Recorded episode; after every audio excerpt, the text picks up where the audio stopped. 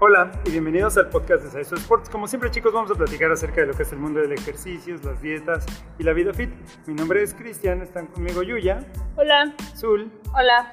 Y el día de hoy muchachos queremos platicar con ustedes acerca de un tipo de ejercicio que se le conoce como ejercicio accesorio o un ejercicio digamos secundario por decirlo así, este, que sería diferente a un, un levantamiento compuesto. Eh, entonces, bueno, vamos a, este es el tema del día de hoy.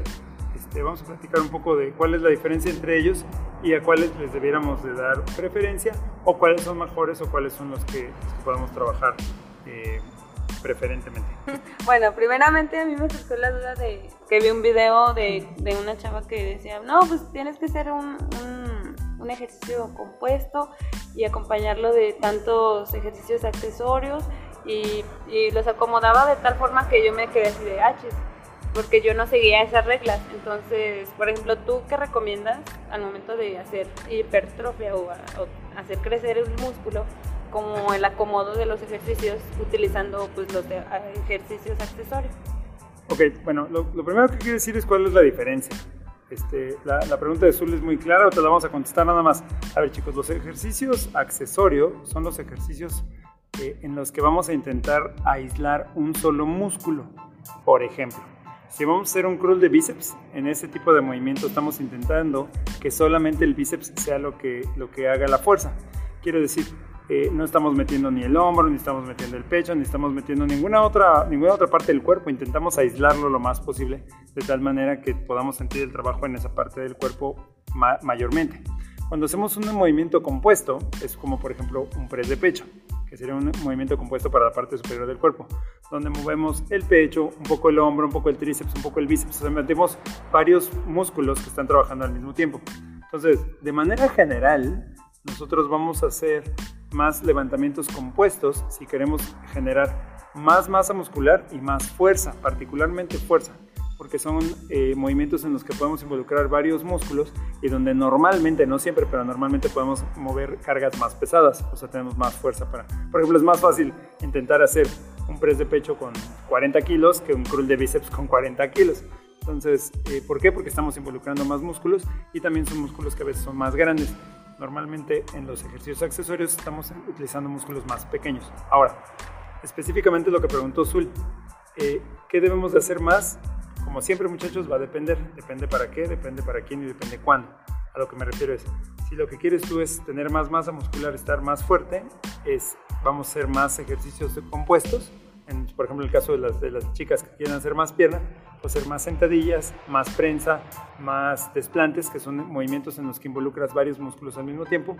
Y también, chicos, esto no quiere decir que los ejercicios accesorios no sean buenos, son increíblemente buenos y eficientes, nada más que no los vamos a hacer tanto.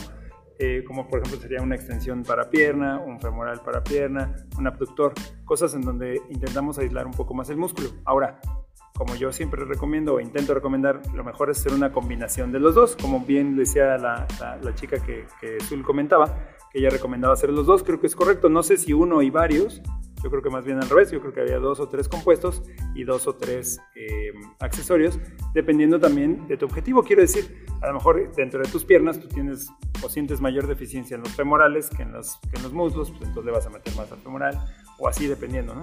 También recuerden que los factores de descanso, comida y demás, todo va a afectar, pero creo que de manera general esa sería la manera en la que yo lo recomendaría o yo creo que se podría hacer mejor. Bueno, hay personas pues que apenas van empezando y algunas como que, pues sí, el humano es muy de hacer todo muy fácil, entonces prefieren hacer como los ejercicios accesorios en vez de los compuestos y, o sea, siempre como que prefieren hacerlos más fáciles, pues porque en sí los accesorios son más fáciles que los, que los compuestos. Entonces estaría bien que una persona se dedicara a hacer puros accesorios. Yo creo que depende de qué es lo que quieras, quieras hacer. Creo que para empezar a hacer ejercicio eh, está bien cualquier tipo de, ejercicio que, que, empieces a hacer. Creo que eso se refiere, y yo también lo he visto, que son, hay muchas rutinas como eso de hacerlo en casa, que son puros ejercicios eh, accesorios, como estamos diciendo ahorita, y a veces te venden la idea de que nada más con eso vas a agarrar ganar masa muscular, o te van a crecer las piernas, o te van a crecer los brazos. Y en específico, para que te crezca el músculo, necesitas, ya lo hemos hablado, eh, variar tu entrenamiento y si necesitas ir incrementando, trabajar con peso e ir incrementando el peso periódicamente para que el músculo vaya creciendo.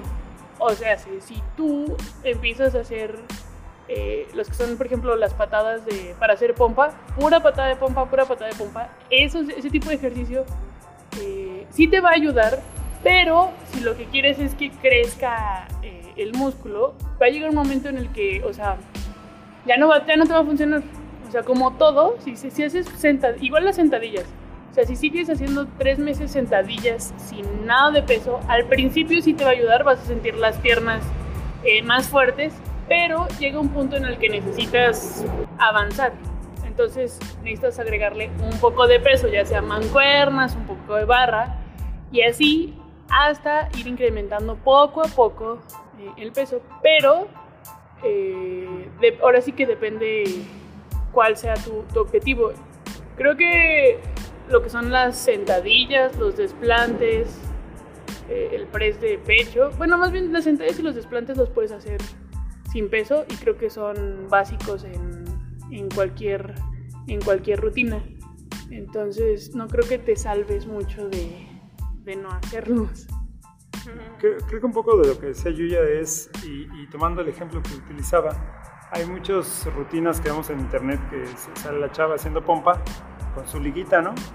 Y la chava tiene así el super trasero y está haciendo con su liguita. Les aseguro que ese trasero no se formó con la pura liguita. O sea, tuvo que haber hecho eh, levantamientos o movimientos compuestos para poder tener un resultado de ese tipo. Creo que en ese sentido es lo que decía Yuya y creo que es correcto. O sea, inclusive les voy a decir, tal vez los brazos, los hombros, tal vez los, los, músculos más pequeños tengas un poco más de posibilidades de poderlos trabajar y ver un resultado con un tipo de ejercicio así pero al final del día para tomar verdadera fuerza y tomar un volumen que tenga que, que, valga la pena, valga la expresión, vamos a necesitar hacer levantamientos compuestos. Entonces, creo que de manera general, chicos, insisto, como dije al principio, creo que hay que hacer las dos cosas, siempre es bueno hacer los dos, así como hemos platicado que hay que hacer cardio, hay que hacer fuerza, hay que hacer como un poco de todo. Sin embargo, creo que también tenemos que tomar en cuenta que, que, el solo hacer un tipo de movimiento también no te va a dar el mejor resultado. También si tú haces puros levantamientos compuestos, pues sí vas a tener mucha fuerza y todo, pero a lo mejor tu cuerpo no tiene la forma que tú quieres porque no puedes como específicamente trabajar un área eh, que tú tengas en mente que crees que hay que mejorar. Entonces, eh, al final del día creo que hacer la combinación sería lo mejor. Muy bien chicos, pues como siempre esperamos que todo esto les pueda ayudar a conseguirse objetivos más rápidamente. Muchas gracias. Gracias. Gracias y continuemos mejorando México una repetición a la vez. Hasta luego.